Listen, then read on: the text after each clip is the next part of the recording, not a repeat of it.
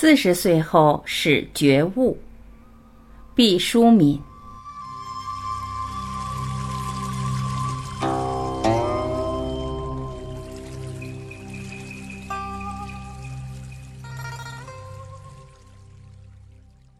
我到四十多岁的时候，才觉得幸福是那么重要。此前我一直觉得自己不是一个幸福的人，后来我才知道是我错了。幸福不是那么惊天动地的，不是那么大张旗鼓的，不是像我们想象的需要很多的金钱，需要那种万丈光芒的时刻。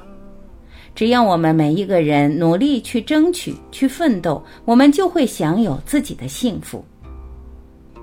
我最早关注到幸福这个问题，其实还是得益于一位德国的哲学家费尔巴哈。他说过：“人活着的第一要务就是要使自己幸福。”我当时看到这个说法挺惊讶的。我们会觉得我们有很多的小目标，我们会被这个社会的大的舆论所引导，被一些潮流所裹挟。可是你一定要清楚，这一生你最重要的事情是让自己幸福。我刚才说过，我到四十岁的时候才明白了这些事情，源于那时我看到一个小的故事。西方某个国家在进行的一个调查研究，题目是谁是世界上最幸福的人？因为在报纸上发出了征集答案的征文，成千上万的信函就飞到了报社。报社组织了一个评选委员会，想看看民众中对于幸福、对于谁是最幸福的人有怎样的答案。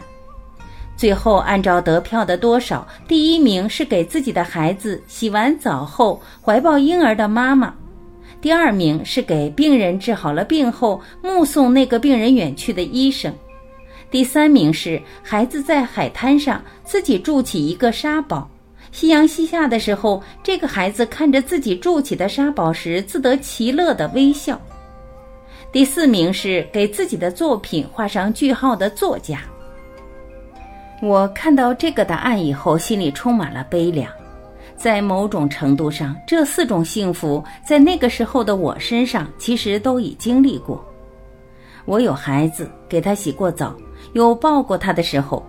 我原来是医生，也有治好病人、目送病人出院的时候。我可能没有在海滩上筑起过沙堡，但是在我们家附近工地上的沙堆挖过坑，然后看着旁边的人不小心掉进去。那时候我已经开始写作，所以也给自己作品画上过句号。我之所以难过，是因为我集这些幸福于一身，可是我未曾感到幸福。我想，不是世界错了，是我自己错了。我对于幸福的认识和把握，对他的追求，其实有重大的误区。就在这种情况下，我写了一篇散文，叫《提醒幸福》，后来收入全国统编教材二年级语文里面。四十不惑，中国的古话很有道理。时候不到，真的不行；到了之后，突然就明白了。所以我四十多岁才明白了幸福。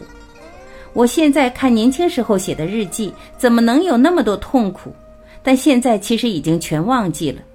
我原来觉得幸福是毫无瑕疵的，它应该没有任何阴影，应该那样纯粹和美好。但我现在要告诉你们，幸福其实是一种内心的稳定。我们没有办法决定外界的所有事情，但是我们可以决定自己内心的状态，或者简单的说，幸福其实是灵魂的成就。我特别希望年轻的朋友们从现在开始就懂得珍惜自己的生命和幸福，能明白所有的困苦都是生命过程中我们必然会遇到的。二十多岁就能明白幸福该多好，你们会减少很多苦闷。当然，其实无论什么时候认识到幸福对我们如此重要都不晚。只要生命存在，我们就依然可以学习，可以成长。